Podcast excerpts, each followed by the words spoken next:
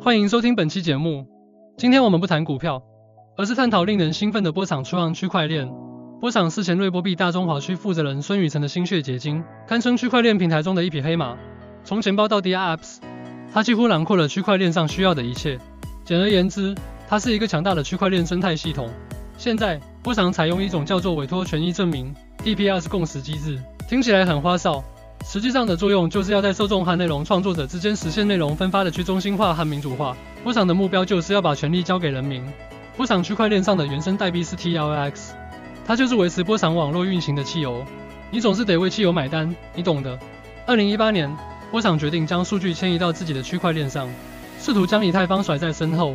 这就像离巢翱翔，飞向新的高度，并且波场还收购了文件共享网络比特 Torrent。但波场并没有就此止步。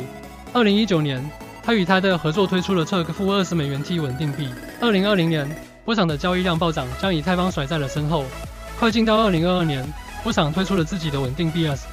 波场似乎想证明自己无所不能。钱包，DApp 和稳定币。二零二三年，波场开始涉足 DeFi 领域，并推出了流动性挖矿和去中心化交易所。现在，让我们来谈谈波场的核心功能和优势。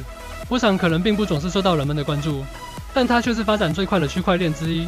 它拥有超过一点四亿个用户账户，每天进行数百万次交易。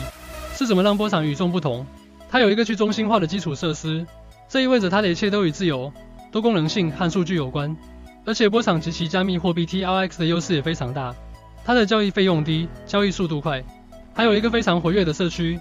但要注意的是，TRX 就像坐过山车一样，波动性大，流动性强。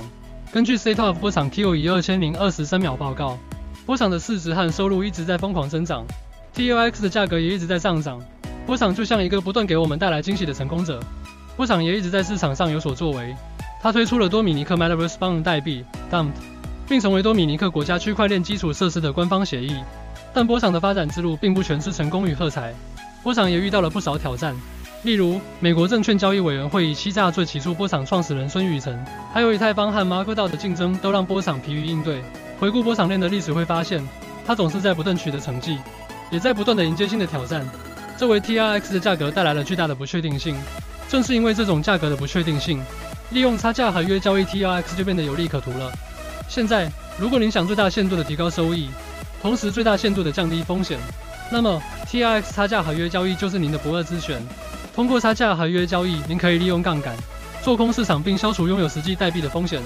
那么，您应该去哪里开始交易 TRX 差价合约呢？Buster 就是您的不二之选。Buster 是一家受监管的经纪商，交易成本低，点差小。现在就注册一个免费模拟账户，开始您的 TRX 交易之旅吧。免责声明：本文观点仅供学习之用，不应被视为财务建议。